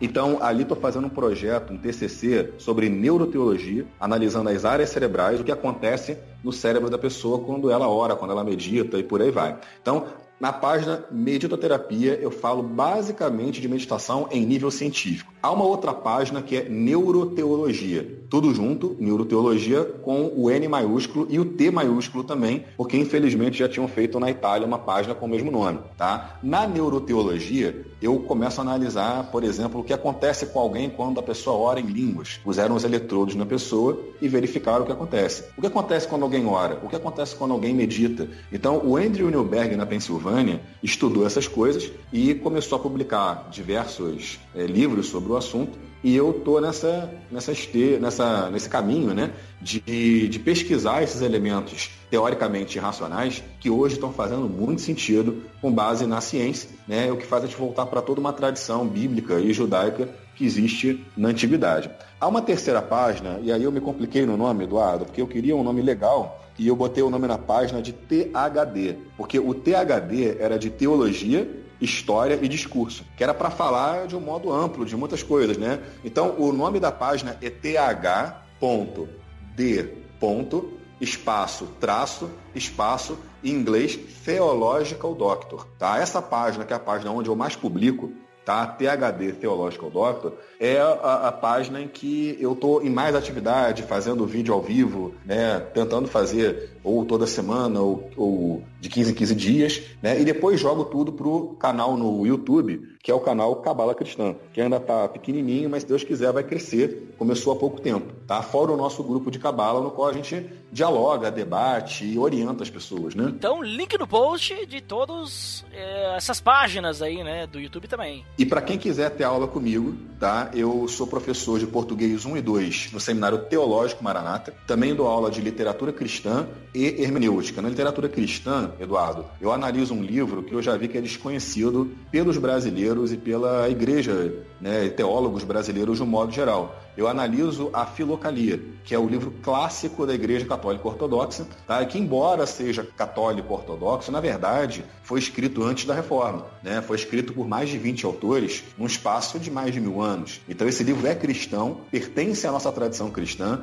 e é totalmente ignorado nos dias de hoje. Faz muita falta. Mas com o retorno da meditação na sua forma científica, cada vez mais as pessoas estão meditando, né? estão vindo com esse assunto à tona e a meditação pouco a pouco vai voltar para o cristianismo cristianismo. Se Deus quiser, Eduardo, eu vou escrever em breve livros sobre meditação cristã, sobre cabala cristã, e vou começar a trazer de volta aí, né, com a ajuda de Deus, a, a tradição perdida no cristianismo. Porque hoje praticamente ninguém medita e quando, medita, quando olha a meditação ainda olha com aquele olhar torto, achando que se trata de budismo, de hinduísmo, como se não houvesse uma tradição no meu evangélico, apesar de os profetas meditarem, como meditavam, apesar de ter indicações na Bíblia de que, por exemplo, Jesus meditava. Né? E durante toda a história da igreja, as evidências são extensas, né? durante toda a história da igreja, houve pessoas meditando. Mas a gente está um período de racionalismo, e quando eu falo racionalismo, é, o fato de enfatizar demais a razão não necessariamente é bom, né? porque a pessoa às vezes é, abandona certas práticas, como a oração, e nesse caso mais ainda a meditação, que são práticas que podem ser usadas por Deus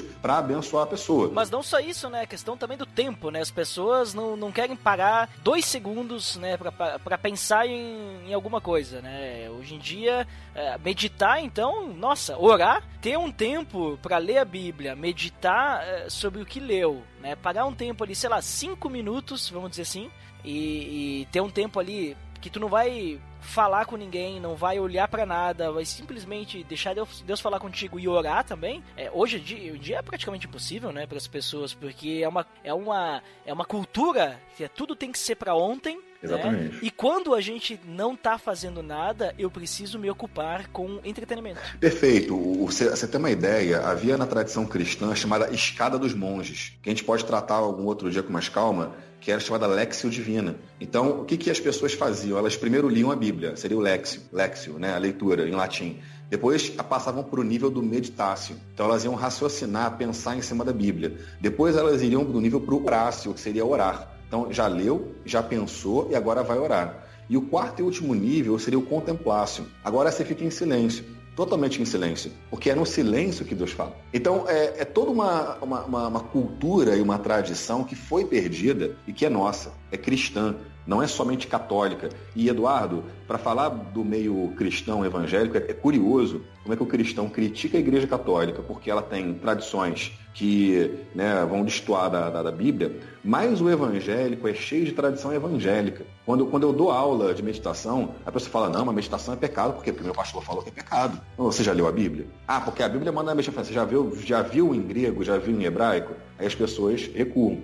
Então acontece que há uma, uma, uma, longa tradição evangélica tá, que cada vez menos tem correspondido à palavra de Deus. E é por isso que as pessoas andam tão desorientadas, da mesma maneira que Jesus viu as pessoas quando olhou na, na sua época, ovelhas que não têm pastor. E delas ele se compadeceu. E eu adicionaria ali naqueles quatro pontos ali que tu comentou um quinto ponto, que é o compartilhar, né? Porque Com certeza. Nada, de nada vai valer eu crescer na palavra, né? Deus me mostrar é, qual que é a vontade dele para minha vida se eu não compartilhar aquilo que eu aprendi com o meu próximo para que ele também cresça, né? Para que a gente possa crescer em unidade, né? Exatamente. A nossa espiritualidade, ela não é só do isolamento, ela é relacional. Se a gente for olhar Jesus, ele tem uma manifestação de espiritualidade no silêncio, enquanto ele está isolado de todo mundo. A gente vê ele no deserto, vê na montanha, no Getsemane, mas desse silêncio e desse isolamento, ele logo depois volta para o contato com o povo. Então ele oscilava propositalmente entre o contato com a multidão e o contato direto com Deus no silêncio, no isolamento.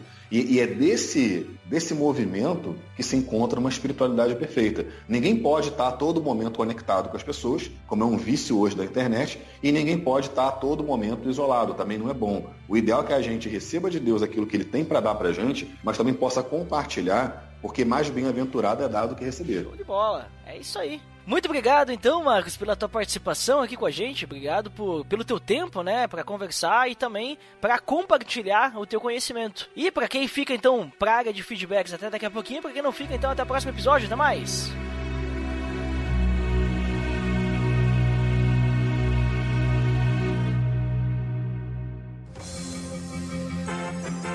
Atenção! Você está entrando na área de feedbacks. Fique ligado.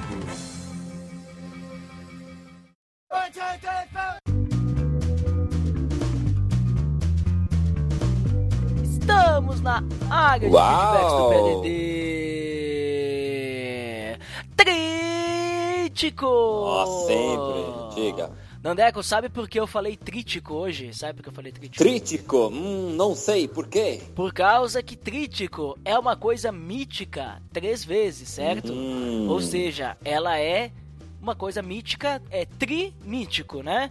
E esse episódio está sendo lançado no mês de setembro, que a gente tem o quê? O que, que é o dia mais importante do nosso país, o Rio Grande do Sul, que é a Revolução Farroupilha, né? A revolução que nós não ganhamos, mas comemoramos. Foi o 20 de setembro. O precursor da liberdade, né? Ou seja, a revolução que nós não ganhamos, mas comemoramos, né? E aí por que o tri? Porque aqui na Serra Gaúcha o pessoal usa muito a gíria tri, né? É trimassa, alguma coisa que é tri quer dizer que ela é três vezes, ou seja, é muito legal. Então, a saga de feedbacks aqui vai ser trítica. Por isso, Dandek, vamos lembrar o feed qual é? É, o feed é o pelamordedeus.org.br barra feed barra podcast.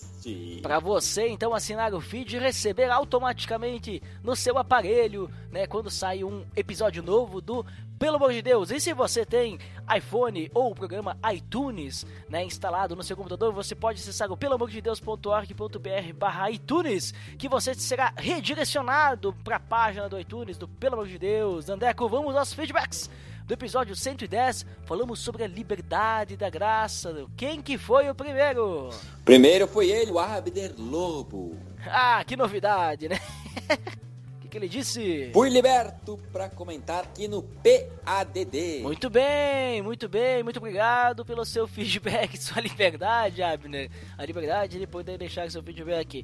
Quem que foi o próximo? Foi o Israel Schmidt. Opa, Israel Schmidt, conhecido meu, aqui da nossa cidade, Dandeco. A gente chama ele de Isra. É, e o seu Isra falou o seguinte: aos 18 minutos, Gota Serve Somebody, Bob Dylan. Parabéns pelo podcast. Agora que tu falou isso aí, eu lembrei daquele, daquele vídeo, não sei se tu, tu conhece, que tem o radialista que ele fala os nomes ingleses, não sei o que. Start raised to heaven. Uh, Sunshine of Mine. Vou ler em homenagem a esse radialista. Vai, vai, fala aí. Então Israel Schmitz falou o seguinte: aos 18 minutos, Gota Celebre Somebody. Bob Dylan, parabéns pelo podcast. Será? Gota Celebre Somebody. Bob Dylan, MP3. É... Link no post do vídeo que eu tô falando aí pra você conferir e também dar algumas risadas aí. O cara é um comediante, um radialista, né? Mas muito obrigado, Israel, pelo seu, pelo seu feedback pândego, né? Que nos traz essa alegria petis, né? Veja só. Exatamente. Quem que foi o próximo? Ele é o Rodrigo Oliveira. Rodrigo Oliveira, uma pessoa frugal, né? Que participou, inclusive, desse episódio. O que, que, ele, que, que ele disse?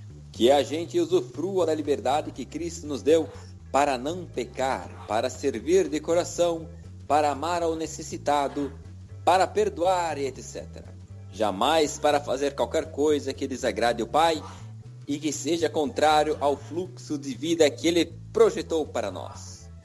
Prazer participar com vocês desse cast. Deus os abençoe. Muito obrigado, Rodrigo. Você que é uma pessoa patráquio, estrogonoficamente sensível, né? Uma pessoa do Resistência Podcast que merece o respeito tecnológico. Muito obrigado pelo seu feedback, né? Adicionando mais ainda o nosso papo que tivemos, né? E quem mais passou por aqui, Dandeco? O próximo foi o Denis Cruz. Opa, lá do Livre Cultura. O que, que ele disse? Olá, moçada. Tem um tempo que não comento. Apenas hoje. É verdade. Mas aqui minha participação depois de ouvir o episódio no trânsito de volta para casa. Acho legal dizer onde ouço, pois para mim há experiências diferentes dependendo do momento que ouço um episódio. Falando em liberdade em Cristo, de fato é uma porta para que muitos acreditem na liberação geral da vida, na libertinagem completa e sem critérios. E como disse o Ari Júnior recentemente em um dos seus posts, se fosse para ser assim, tudo liberado, não, não fazia sentido a própria morte de Cristo. Penso que é um tema que dá mais debate, mas que ao mesmo tempo deve ser entendido sobre o aspecto da própria compreensão da graça divina de maneira mais natural do nosso dia a dia. Na verdade, essa liberdade em Cristo me parece um pouco incompreensível, pois o que é errado para um é certo para outro. O que é verdade para o meu irmão aqui do lado pode ser algo abominável para mim. Concordo com o que foi dito no sentido de que, acima de tudo, não seja nossa vontade, apenas de fazer o que vem às nossas cabeças, mas a preocupação do que, que fizemos. Também pode servir de pedra para aqueles que vêm ao nosso lado. Ótimo episódio, pessoal! E meus parabéns ao Abner Lobo por ser o primeiro a comentar. Um dia consigo ser também. Olha aí, ó, temos alguém, hein? Pra competir com o Abner Lobo, ó, o Denis Cruz, né? Vai ter que, vai ter que ficar alerta aí, Denis Cruz. Mas muito obrigado, Denis Cruz, por seu feedback a helicopterizado. Um feedback retumbante e mediocrático, veja só. Hum. É o, o Denis Cruz que tem andado um pouco taciturno, né? Não tem aparecido muito aí. Quando aparece, deixa um feedback de sapiência tunada, Dandeco. Uau, muito! É uma sumidade incrível. Né? Mas veja só que o que ele falou é bem interessante mesmo. A gente tem que tomar cuidado, né? Sempre mantendo um equilíbrio e tentando ajudar o nosso irmão a crescer também, né? Não, não sempre fi ficar nas desculpas e tudo mais. É bem interessante o que ele falou mesmo, né? Muito obrigado, Denis Cruz. E Dandeco, homenagem ao Denis Cruz. Na verdade, não é homenagem ao Denis Cruz, não. É porque agora eles têm feed e, e, agora eu assinei o feed deles e agora eu estou acompanhando e fazendo parte desse novo podcast. Qual que é a indicação de hoje? É o Livre Cultura Cast 02, Vício de Tecnologia. Muito bem, link no post. Recomendado esse episódio, principalmente aí, que é o segundo episódio, para você pensar e refletir um pouquinho sobre essa questão da tecnologia. Será que você está viciado em tecnologia? Então, fica a dica aí para você conferir o podcast da Livre Cultura. É isso aí, pessoal. E por hoje acho que é só, né, Dandeco? É, eu acho que hoje foi uma área de feedback chibata, né? que nem o Denis Cruz. é. É, é que você, Dandeco, com sua com a sua voz tunada, né? A sua voz incrível, subjetivamente qualificado para essa função a qual você, uma pessoa helps, né? Uma pessoa acrobática está aqui, né? Fazendo, ajudando e ninguém tá fazendo nada por ti, né? você Ai, que, que. Dandeco, você que você a gente chama você de dandy e você querendo ou não, você é uma pessoa dandy, né? Uma pessoa que se veste com elegância, né? Então, É, pena que vamos- nós não temos em vídeo, né? é, não temos vídeo, né? Mas você dessa alcunha que, que, que significa apelido, né? É dandy que diz mesmo o que você é, né? Procura se vestir com elegância, é uma pessoa frugal e ao mesmo tempo dandy, né? Então acho que a gente pode se despedindo dessa área de feedbacks, que foi uma área de feedbacks inoxidável, ou seja, cheia de brilho, né? É, exatamente. Fico até sem palavras para agradecer esses enormes elogios, né? Mas queria agradecer aí a todos os ouvintes do PLD e principalmente o meu amigo Ed de Drummer, ok? Educou e tá sempre. Chega pessoal, por hoje é só. Até mais! Medo de Deus.